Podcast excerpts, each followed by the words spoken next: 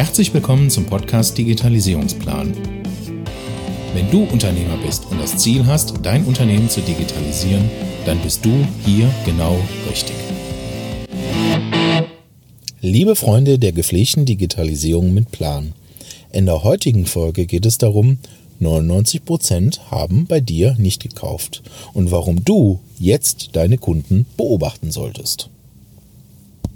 Also, die Hintergrund dieser Folge ist ähm, eigentlich eigentlich unserer Kernthemen, nämlich beobachte eigentlich deinen Nutzer, wie er sich verhält auf deinen digitalen Systemen.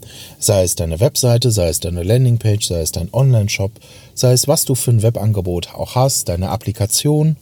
Ähm, ne, also wenn du Softwareprodukte baust und die veröffentlichst, geh also wirklich hin und beobachte den Nutzer. Es geht heute datenschutzkonform. Ähm, wir können eine Empfehlung aussprechen, das Werkzeug Mouseflow, ähm, für das wir brennen und lieben. Ähm, das kann man halt wunderbar einsetzen, um Nutzer zu tracken. Natürlich jetzt auch datenschutzkonform, GDPR und äh, DSGVO, ähm, korrekt einbindbar. Und du kannst halt Nutzer in, ihren, in ihrer natürlichen Umgebung aufzeichnen. Man kennt es vielleicht aus dem Marketing vor.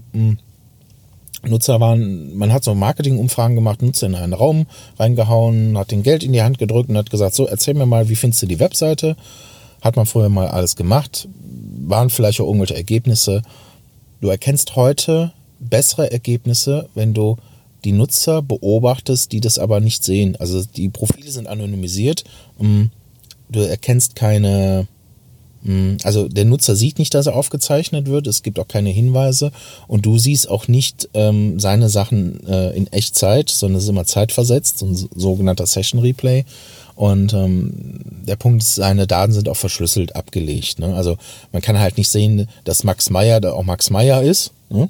Oder der gibt gerade seine, ich sag mal, Bankdaten ein bei einer Bestellung im Onlineshop, sondern du siehst halt nur Sternchen. Du siehst aber, dass er Probleme hat mit dem Formular und dem Formular zum Ausfüllen. Und du siehst auch genau an welchen Stellen. Und du siehst also, wo häufig das auftritt. Und du kannst dir dann sagen, okay, ich will zu diesem Formular mir alle Filme angucken, hm, wo es da genau ein Problem gibt. Hm. Das hilft dir halt äh, ein Stück weit zu verstehen, wie dein, ich nenne es jetzt mal digitaler Kunde am anderen Ende tickt und wie er deine Seiten und deine Inhalte wahrnimmt. Und wir haben ja heute eine relativ, ich sag mal, hohe, ich nenne sie mal Smartphone-Dichte. Mhm.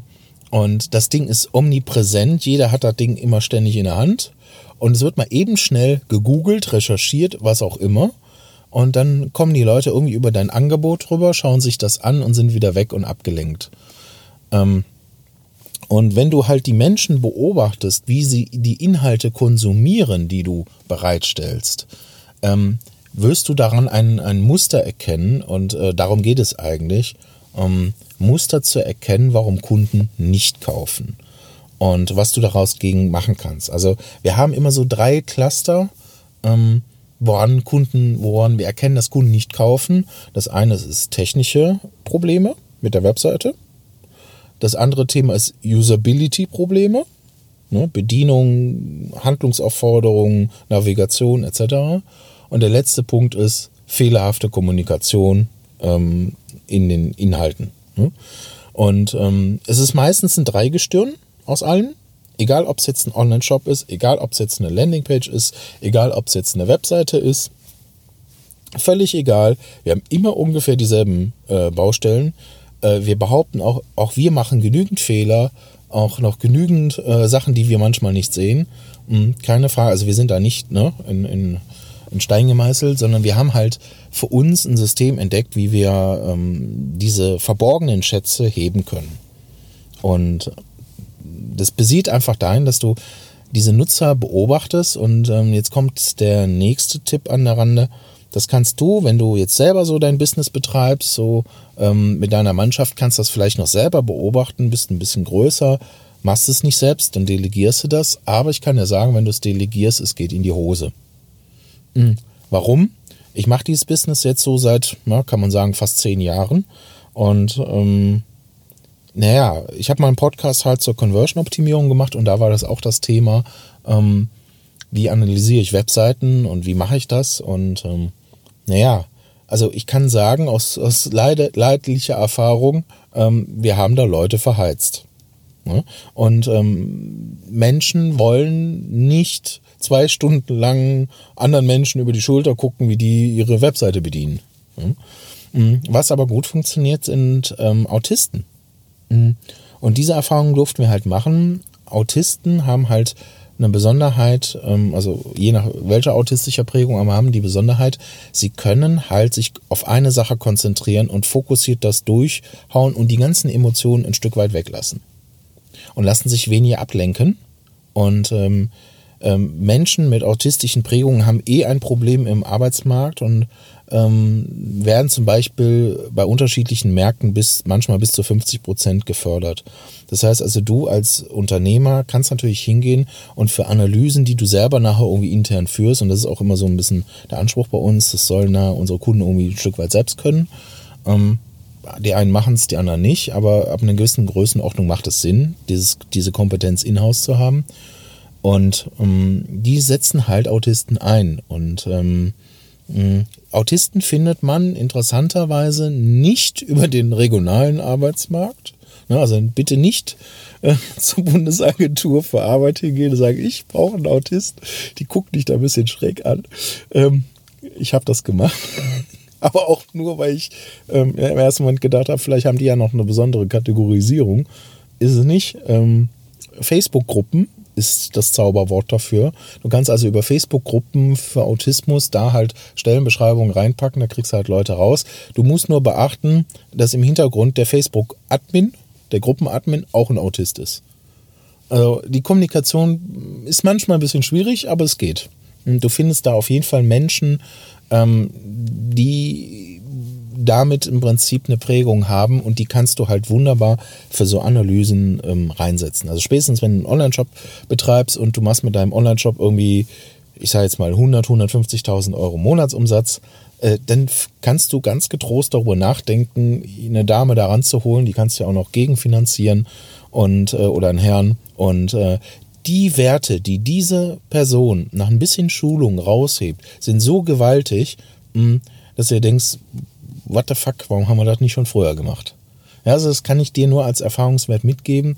Ähm, wir nutzen halt ähm, diese Ressourcen auch, weil es ähm?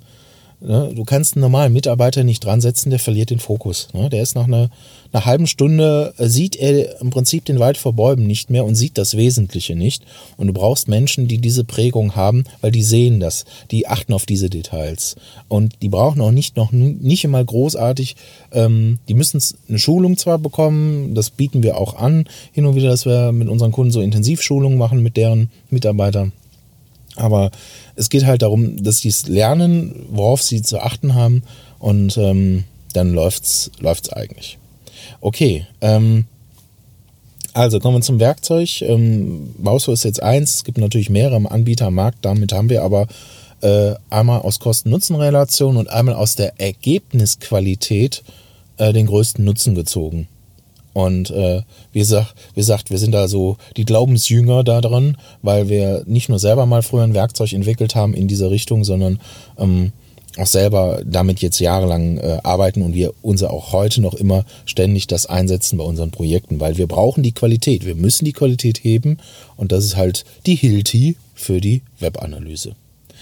So, ähm, dann geht's eigentlich in den nächsten Schritt, ähm, wenn man sich so, so Sessions anschaut, ähm, dann kannst du das natürlich aggregieren lassen. Aggregieren in Form von sogenannten Wärmebildern. Die hast du vielleicht schon mal gesehen. Und du kannst die Wärmebilder auch nochmal klassifizieren. Wo haben die Menschen überall rumgeklickt? Ähm, wo war die meiste Zeit, wo war die höchste Verweildauer und wo war die höchste Interaktionsrate?